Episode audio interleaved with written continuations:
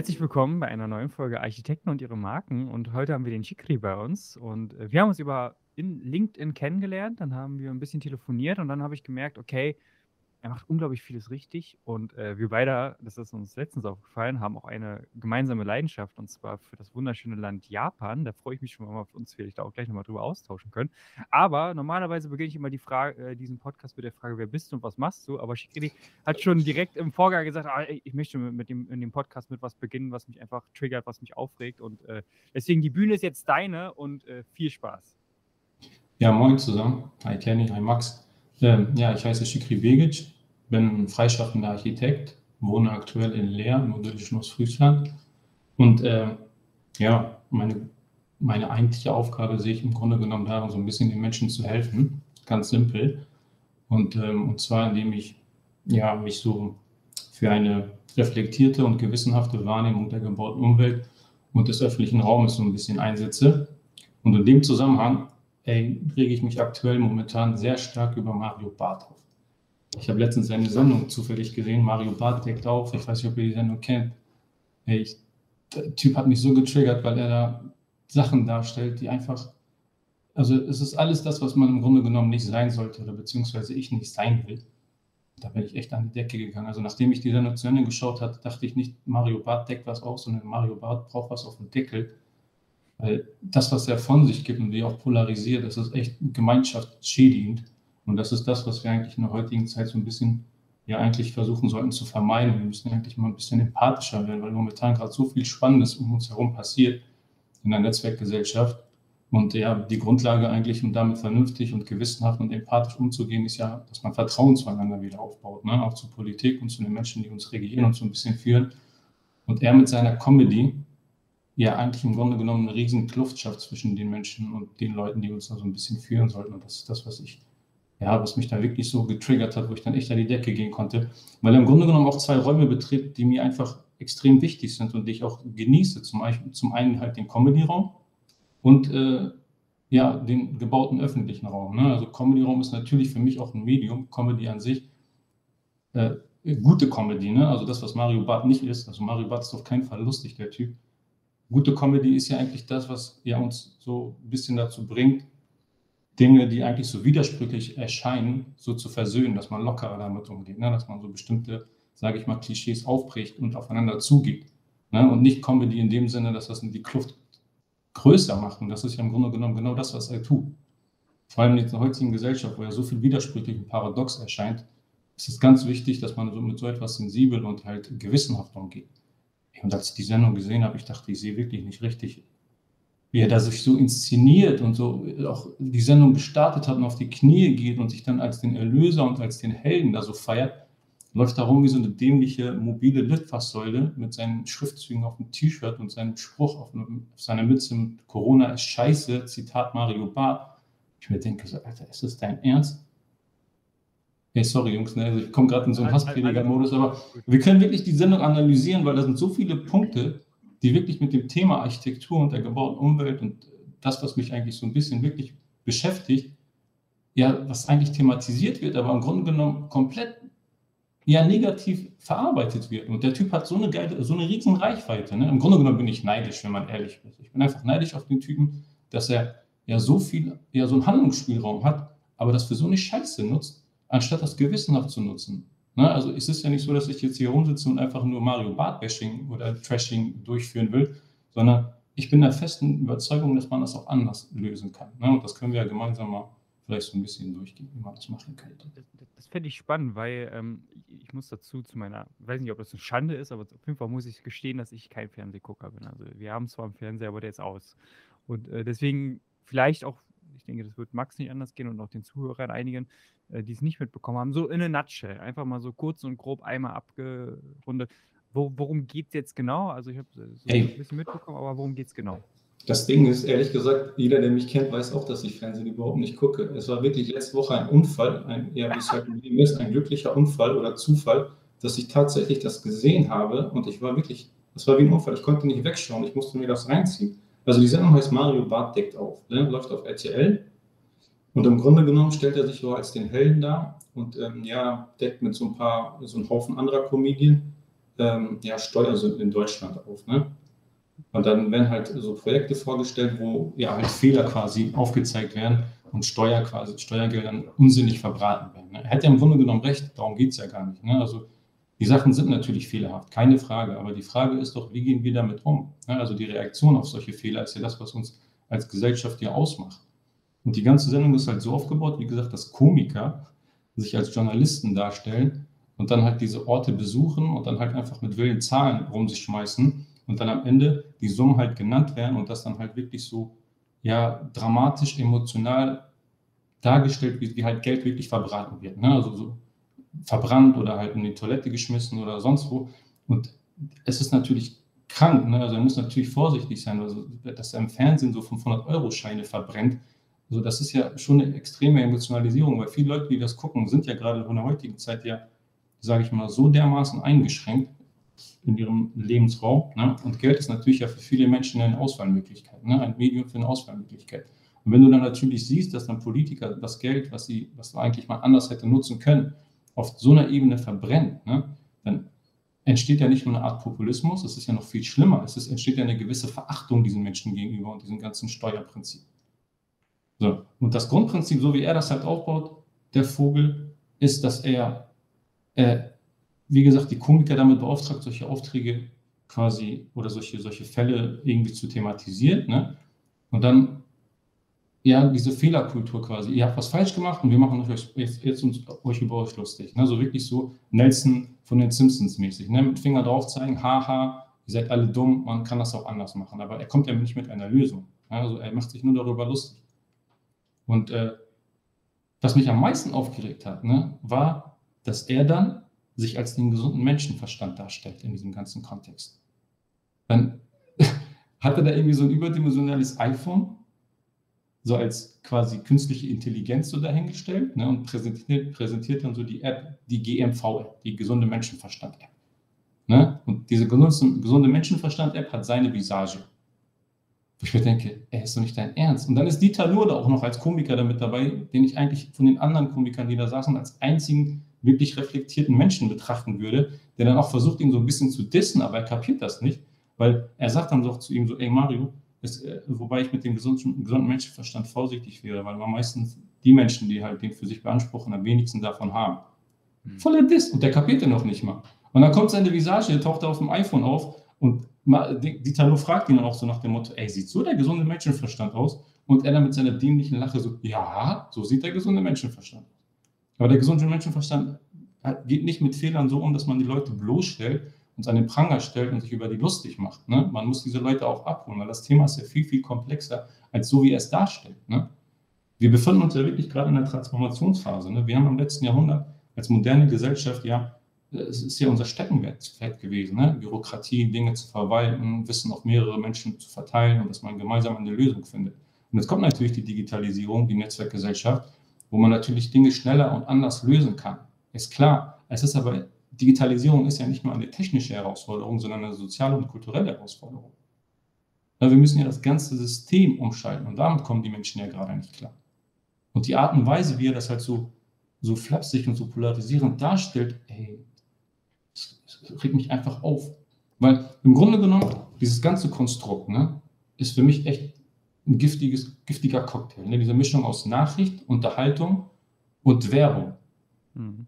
Er mischt da halt etwas in ein aktuelles Thema und verkauft das als eine Nachricht und versucht diese Unterhaltung äh, ja, also auf so einer Ebene rüberzubringen, indem man sich über andere Leute lustig macht. Und dann wird diese ganze Sendung auch noch werbetechnisch von irgendwelchen Firmen unterstützt. Ne? Ich meine, das ganze Konstrukt kannst du auch anders verkleiden, wenn die Ausrichtung wirklich wäre, wir versuchen jetzt eine Lösung für das Problem zu finden. Hm. Versteht ihr, wie ich das meine? Also, ich verstehe, was du meinst, ja. Also ich, ich, was ich im Kern von dir jetzt so höre, ist, dass sich grundsätzlich eigentlich eins daran stört, dass man permanent ein Problembewusstsein und kein Lösungsbewusstsein schafft.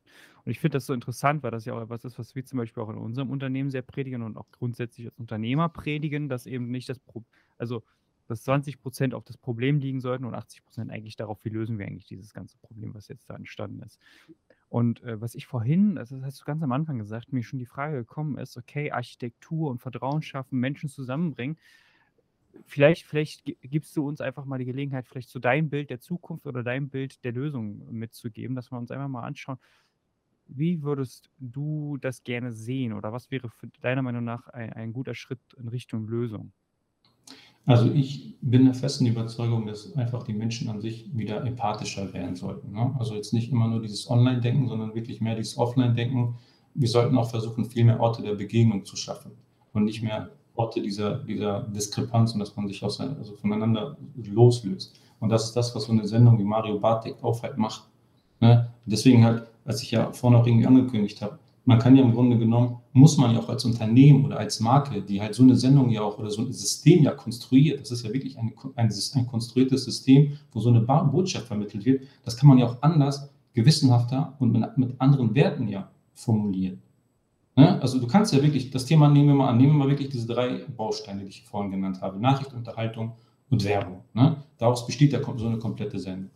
Die Nachricht sollte ja nicht sein, ey, hallo, die haben Fehler gemacht, wir machen uns jetzt alle darüber lustig, sondern die Nachricht könnte ja auch sein, ey Leute, wir stehen jetzt gerade vor einer Herausforderung, es passiert gerade was in der Politik, in der Wissenschaft, äh, wie gehen wir das Thema an? Das ist die Nachricht. Als, als Herausforderung deklarieren und nicht als, ey, wir haben alle Fehler gemacht, sondern wir haben Fehler gemacht, wie gehen wir jetzt damit um? Wie entwickeln wir uns weiter? Ne? Das wäre schon mal eine Grundprämisse. Dann das Thema Unterhaltung. Nicht Unterhaltung sehen in dem Kontext, dass man versucht, den Leuten etwas anzudrehen, also einen Bedürfnismangel zu generieren und zu sagen, okay, wir versuchen eure Zeit irgendwie aufzufressen und lassen euch noch mehr verblöden und bringen euch dazu nicht über die Dinge nachzudenken, zu reflektieren, sondern wir versuchen Unterhaltung in dem Sinne zu nutzen, dass wir euch emotionalisieren. Das kann man auch anders aufbauen. Unterhaltung kann auch niveauvoll sein. Anstatt da so vier, äh, fünf Komiker hinzusetzen, die dann eine geistige Backpfeife verdient hätten, gibt es auch stilvolle Komiker in Deutschland oder Leute, die halt so eine Sendung ja anders gestalten können. Wir könnten ja auch diese Herausforderung, ne, die Nachricht von wegen, ja, wir stehen jetzt vor einer Herausforderung, wie gehen wir damit um, könnte die ganze, das ganze Unterhaltungskonzept ja so auf, aus, aufgebaut sein, dass man sagt, man schafft einen öffentlichen Wettbewerb. Ne? Dass man aus, diesem, aus dieser Gestaltungsphase die Unterhaltung kreiert. Ne? Dass das Thema Partizipation eine Rolle spielt, ich versuche es mal anders auszudrücken. Nochmal eine Sendung von RTL. Im Grunde genommen haben die selbst schon etwas im Programm, was man für so ein Konstrukt, sage ich, nutzen könnte. Jetzt komme ich voll vor wie so ein RTL-Gucker, aber das ist wirklich eine Sendung, die mir Nachbarn empfohlen haben. Und die habe ich dann geguckt, weil die gesagt haben, ey, die ist ganz cool.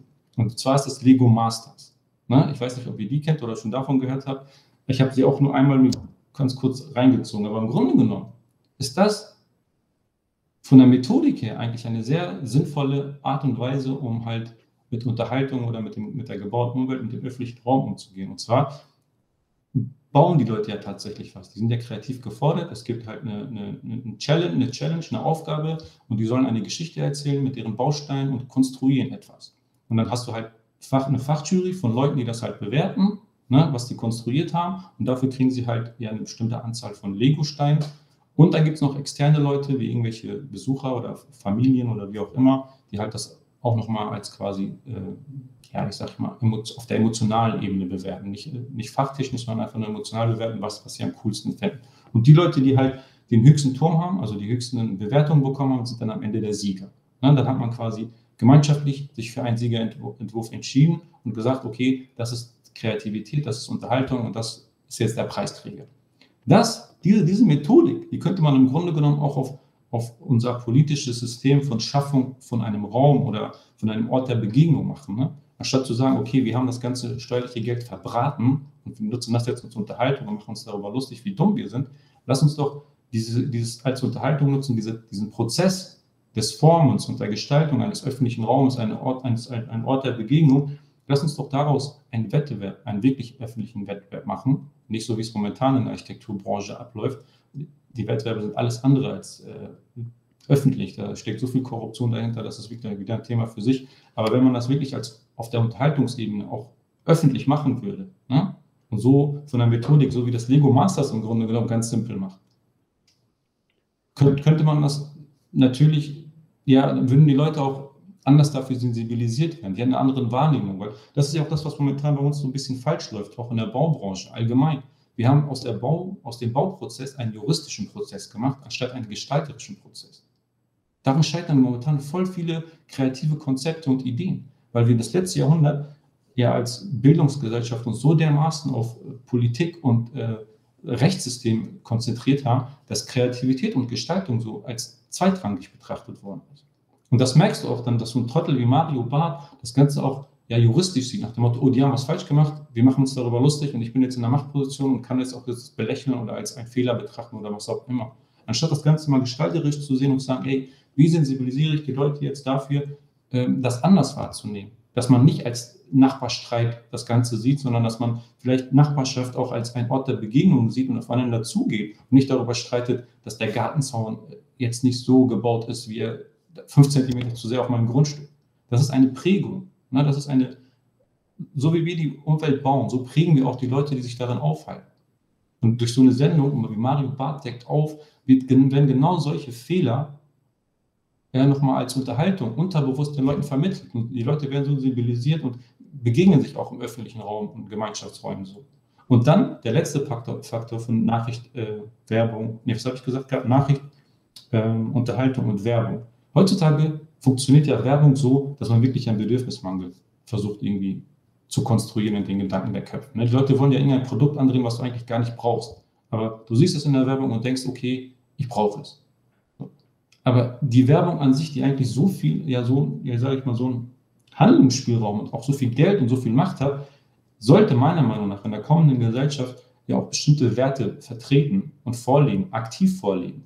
Anstatt zu sagen, okay, ey, wir sponsern jetzt so eine Sendung mit Müll, ist eigentlich, eigentlich hat, diese, hat unser Produkt nichts mit der Sendung zu tun.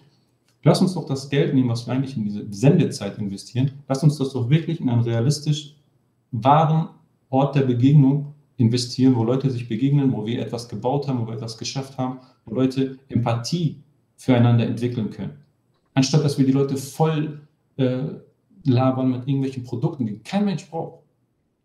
Es gibt ja auch, ähm, vielleicht lass uns da mal anknüpfen, du hast eben gesagt, der kreative Prozess, wie man den stärken kann. Es gibt ja zum Beispiel ähm, äh, bei der Neugestaltung eines Bebauungsplans dann auch die Vorgabe, eine Bürgerbeteiligung zu machen, die ja auch meistens eher sehr, sehr mäßig äh, angenommen wird. Die meisten Menschen wissen ja noch nicht mal davon.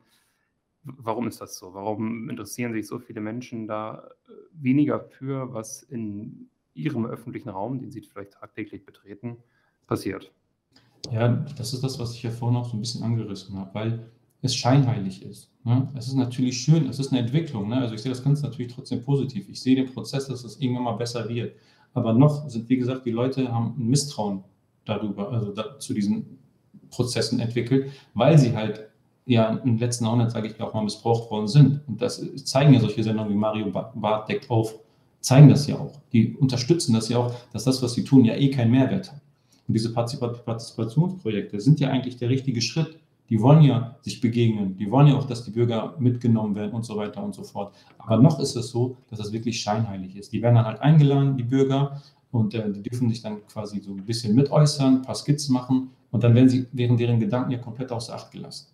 Na, also da gebe ich auch uns Architekten die Schuld, weil viele von uns die einfach wirklich nicht ernst nehmen. Aber im Grunde genommen muss man die ernst nehmen. Leute, die vor Ort wohnen, die direkt in der Nachbarschaft wohnen, das sind die Experten des Ortes. Es gibt niemanden, der den Ort besser kennt als Leute, die direkt in der Straße wohnen, die da tagtäglich vorbeigehen. Und wenn man deren Ängste und deren Gefühle wirklich wahrnimmt und filtert, weil das ist ja auch ein, eine Kunst, ein guter Architekt muss auch Geschichten übersetzen können und Gefühle übersetzen können in eine räumlich gebaute Umwelt. Es geht nicht darum, dass ich als Architekt sage, ich habe einen Stil und den setze ich jetzt hier durch. Darum geht es ja nicht. Und das verstehen ja auch viele Leute, Kollegen ja auch nicht. Ne? Die wollen ja krampfhaft sich darstellen. Und das ist natürlich auch ein Problem. Es ist ja nicht so, dass ich sage, die Schuld suche ich jetzt nur bei den, äh, sage ich mal, bei den Bürgern oder bei den Politikern, sondern wir Architekten müssen, was das angeht, auch offener werden für diese Kreativitätsprozesse. Und da sind sehr viele auch eigen, weil das natürlich auch mit sehr viel Zeit verbunden ist, wo sie halt denken, die nicht honoriert wird. Aber das hat einen Mehrwert. Nicht alles ist direkt Geld oder Profit. Ne? Das hat ja auch sehr viel mit, mit, mit Kommunikation zu tun, dass man sich mal begegnet und sich austauscht und diese Ängste auch übersetzt. Na, ist doch ein mega spannendes Interview bis jetzt, oder nicht? Weißt du, was auch mega spannend ist? Personal Branding für Architekten. Denn damit machst du nicht nur noch mehr Umsatz und sparst gleichzeitig Zeit, du arbeitest nur noch mit deinen idealen Traumkunden zusammen und das Beste, du ziehst die richtigen Mitarbeiter an. Und wenn sind wir doch mal ehrlich, das ist doch ein Thema für jeden von uns. Wenn du erfahren willst, wie du das Ganze für dich umsetzen kannst, dann schau in den Shownotes, buch dir ein kostenlosen 30-minütiges Gespräch mit uns. Und jetzt wünsche ich dir viel, viel Spaß beim Weiterhören. Was ja auch oft ein Fall ist, dass je konkreter so, ein, so eine Beschluss oder so ein Beschluss wird, desto mehr wollen dann die Menschen auch mitsprechen, aber desto weniger Macht haben sie ja eigentlich da oder desto weniger Einfluss können sie nehmen. Wie kann man das dann vielleicht ändern oder vielleicht auch anpassen? Ja, wie gesagt, das sind sehr komplexe Prozesse. Ne? Also man muss natürlich auch gucken und filtern, in welchem Prozess man diese Leute auch mitnimmt. Ne? Aber bei einem bestimmten Prozess, wenn die Dinge natürlich realisiert werden, sind natürlich Fachkräfte gefragt. Ne? Deswegen ist natürlich entscheidend, diese Leute von vornherein in der Entwicklungsphase, ne? indem man Fragen stellt oder überhaupt guckt, was für den Ort angemessen ist. Weil heutzutage, wie soll ich das beschreiben? Ähm, wir haben im letzten Jahrhundert und in der modernen Gesellschaft war es ja immer so, dass wir, dass Politiker entschieden haben, wie der Raum zu gestalten ist, was da hinkommen soll, ne? was der Bedarf ist. Wir brauchen Kitas, also bauen wir Kitas. Wir brauchen Seniorenheime, also bauen wir Seniorenheime. So können wir jetzt in der Zukunft, denke ich, in der Netzwerkgesellschaft gar nicht mehr denken, weil wir nicht mehr wirklich wissen, was auf uns zukommt. Wir müssen viel mehr viel offener sein für, ja, für, für Orte der Begegnung, für Räume, die halt widersprüchlich entscheiden, für so, so eine Art Möglichkeitsraum entwickeln.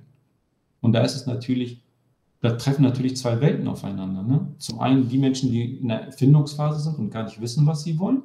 Und dann sind natürlich die Architekten, die tatsächlich Räume bauen müssen. Ne? Das muss ja etwas Greifbares, etwas sein, was du ja wirklich ja, in Stein meißelst. Das muss ja tatsächlich realisiert werden. Und das ist natürlich schwer, so etwas zu versöhnen. Und das ist dann natürlich auch wieder die Kunst, was ich auch meinte, was die Comedy eigentlich ganz gut kann, Widersprüche zu versöhnen. Und wir müssen als Architekten in der Lage sein, räumliche Widersprüche zu versöhnen. Das klingt alles paradox. Also vieles von dem, was ich sagen werde, wird paradox klingen, aber das ist einfach unsere Zeit, unsere Zeit. Also in der heutigen Zeit ist sehr viel widersprüchlich und sehr viel komplex. Und wenn man halt das versuchen will zu reduzieren, muss man selber sehr komplex sein. Jetzt haben wir ja viel darüber gesprochen, äh, wo du Verbesserungspotenzial siehst, bei welchen Sachen, was dich vielleicht auch stört an dem, äh, was du machst, an dem, was auch da draußen passiert, wo man auch jetzt weniger Einfluss hast. Lass uns doch einmal so eine 180-Grad-Wende hinlegen und okay. deswegen die Frage an dich, was findest du richtig geil an dem, was du machst? Was mir Spaß macht? Ja. Wo du sagst so, hey, das ist ja, richtig geil, dass ich das gestalten kann, zum Beispiel. Also, wie gesagt, für mich ist Architektur, also das musst du wirklich leben. Ne? Das sagt natürlich jeder irgendwie so ein bisschen, aber es ist wirklich eine Leidenschaft. Ne? Für mich ist das die Königsdisziplin, weil ich wirklich auf allen Ebenen der Gesellschaft aktiv sein kann. Ne? Es, ist, es ist ein Selbstfindungsprozess. Ich darf auf vielen Ebenen meine eigene Beobachtung schulen. Ne? Und ich darf ein, einfach mitgestalten. Und das ist das schon, was was sehr ja, erfüllend ist. Ne? Also ich würde jetzt nicht sagen, dass, also mir geht es nicht darum, dass ich, ich bin jetzt nicht jemand, der sagt, okay, ich möchte unbedingt ein Betongebäude bauen oder Materialität oder sonst was. Also ich bin jetzt da nicht so, dass mich das erregt oder stimuliert. Ich bin nicht so der Architekt. Ich ist auch nicht so, dass ich ein bestimmtes Produkt verkaufen will. Ne? Ganz und gar nicht.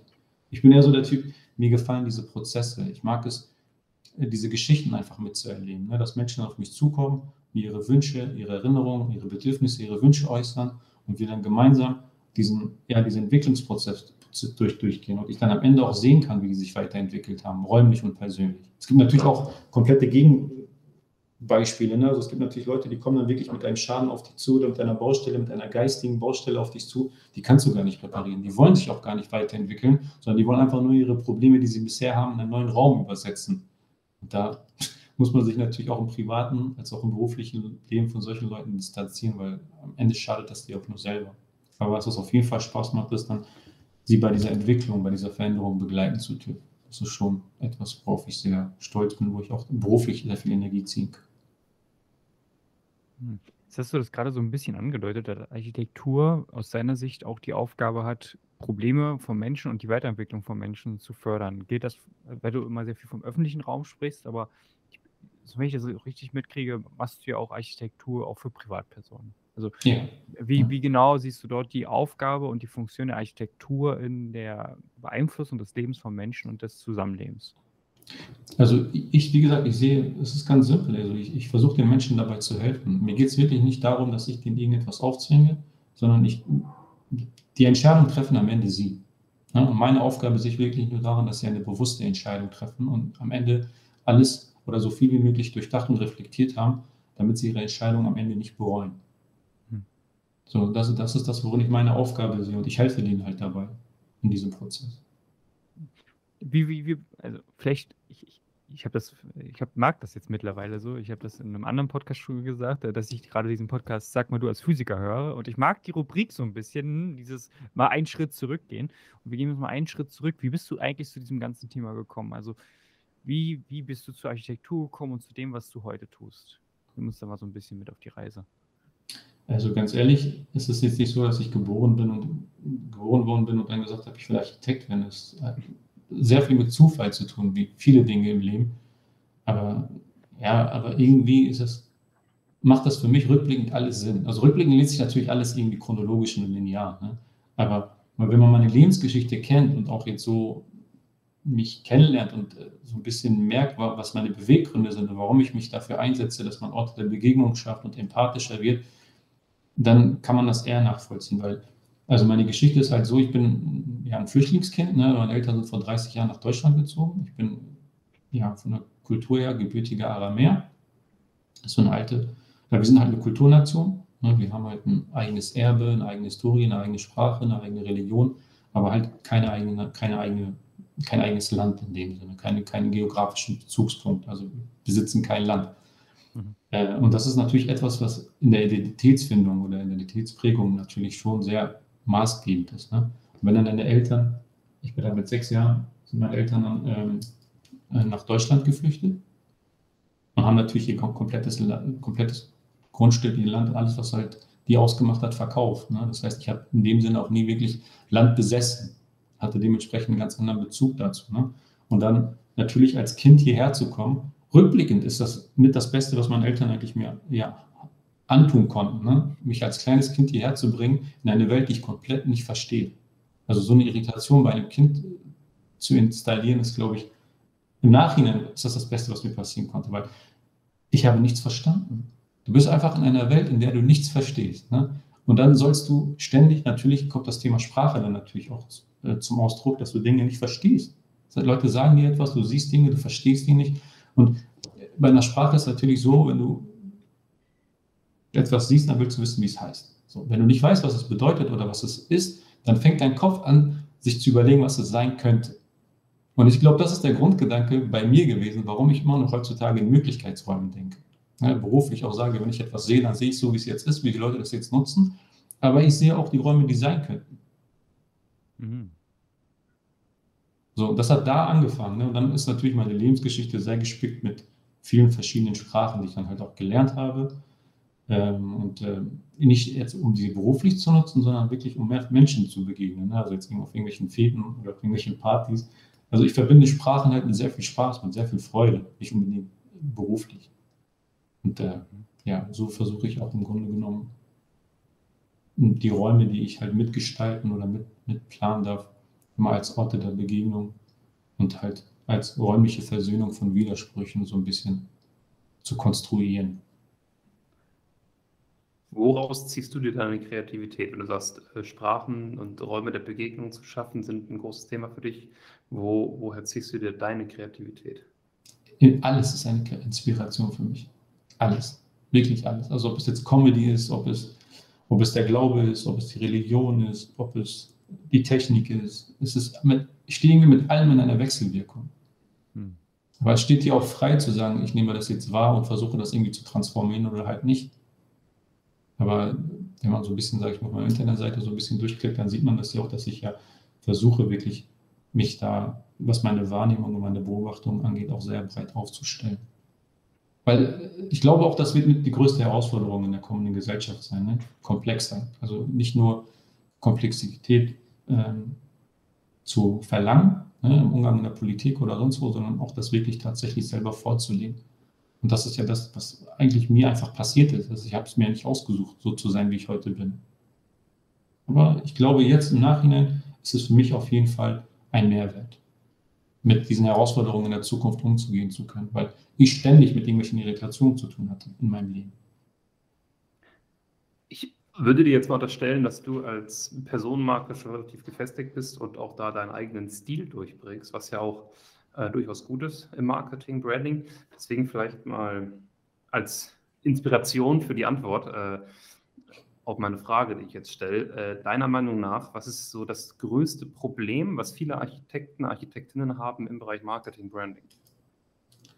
Also, was mich halt immer so ein bisschen stört, ist, dass Architekten ja versuchen, so ein bisschen gesellschaftlich steril zu sein. Weißt du, was ich meine? Also so ein bisschen äh, bloß niemanden irgendwie ja, keine Meinung haben oder beziehungsweise wenn eine Meinung haben hinter verschlossenen Türen, sich zu bestimmten Themen nicht äußern, das eher so als Kellner zu bedienen, anstatt als Koch. Weißt du, du kannst ja Dinge wirklich mitgestalten. Nicht nur räumlich, sondern auch wirklich politisch und gesellschaftlich. Und ähm, das ist das, was ich halt bei vielen Architekten leider vermisse, weil ich weiß, dass sie einfach mehr drauf haben.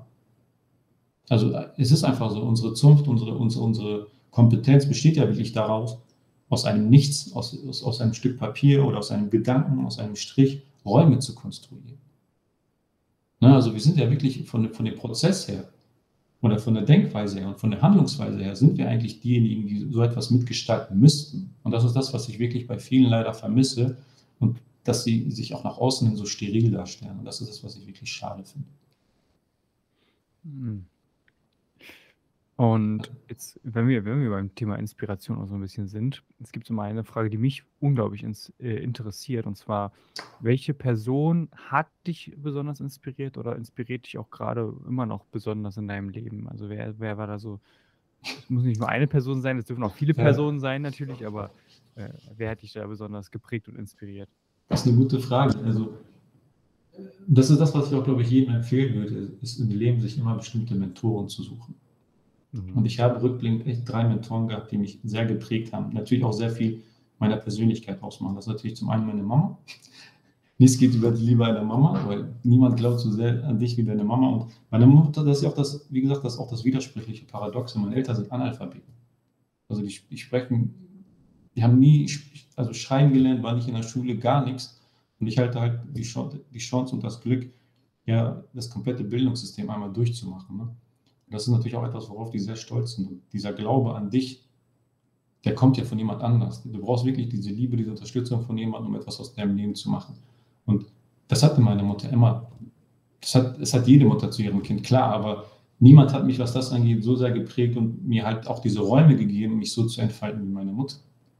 Na, also, das ist wirklich, es klingt so banal, aber du brauchst grundlegend jemanden zu Hause, der an dich glaubt und der ehrlich zu dir ist. Und das ist das, was halt grundlegend für mich sehr wichtig war und mich sehr geprägt hat. Der zweite Mentor in meinem Leben, äh, der mich sehr geprägt hat und inspiriert hat, ist, der, ist, mein, ist mein Priester gewesen, der letztes Jahr leider an Corona verstorben ist. Äh, ja, Gott habe ihn, habe ihn selig. Und der hat mich quasi in diese Welt der, ja, ich sag mal, in diese sakrale Welt und der Welt der Mystik und der Spiritualität und der Rituale so ein bisschen eingeführt. Wo, dem bin ich natürlich auch extrem dankbar, weil ich bin ja Aramäer und aramäischer Messdiener. Das heißt, ich bin wirklich äh, regelmäßig zur Kirche gegangen, äh, von klein auf. Und unsere Liturgie ist so aufgebaut, es gibt einmal das gesprochene Aramäisch und dann gibt es natürlich das ähm, Aramäisch, was wir in der Kirche, in der Liturgie praktizieren. Und das ist ein anderes Aramäisch. Das heißt, ich bin zum ersten Mal äh, über den Priester halt in diese Welt der Übersetzung eingetreten. Also das heißt, unsere ganze Liturgie ist so aufgebaut, dass es nicht so mit, ich halte jetzt eine Predigt, sondern es ist eher wie so ein ja, Gesang, Gospelgesang aufgebaut. Ne? Es gibt dann halt zwei Tische und die besingen sich die ganze Zeit. Und diese Texte, die halt vorgesungen werden, sind im Altaramäischen. Die verstehen die meisten der äh, Gläubigen, die in der Kirche sitzen, gar nicht. Auch irgendwelche Lesungen, die gemacht werden, die Bücher, die sind halt im Altaramisch geschrieben, die kann man nicht lesen. Und wenn du Messdiener bist, hast du halt Zugang zu diesen, zu diesen Texten und du hast dann, der Priester bringt dir halt die Übersetzung dieser altaramischen Texte bei, die tausend alter Texte. Das war für mich im Kopf dann gedanklich auch so, wo es Klick gemacht hat. Ey, ich habe Zugang zu etwas, was andere Leute nicht verstehen. Ne? Diese Mystik, Mystik wirklich äh, in eine Welt einzutauchen und das zu übersetzen. Das hat bei mir auch irgendwie ja einen Gedanken gepflanzt, den ich dann ja auch anderen, anderen Kontexten dann mitgenommen habe, ne? Dinge zu übersetzen. Und äh, ja, kommen wir eigentlich zum dritten Mentor, der mich sehr geprägt hat, wo ich auch extrem viel Ehrfurcht habe. Also keine Angst, sondern Ehrfurcht. Das ist halt meine Professorin an einer, an einer Hochschule gewesen, Hm. äh, die Frau Bucher. Es gibt manche Menschen, die begegnet man einfach, man hat so viel Respekt vor denen, weil man denkt, die sind einfach so intelligent, dass man anfängt zu zittern, wenn man nur, nur an die denkt oder irgendwie in deren Nähe ist. Und das, das ist auch eine Frau, die sehr stark an mich geglaubt hat und mich auch sehr gefordert hat.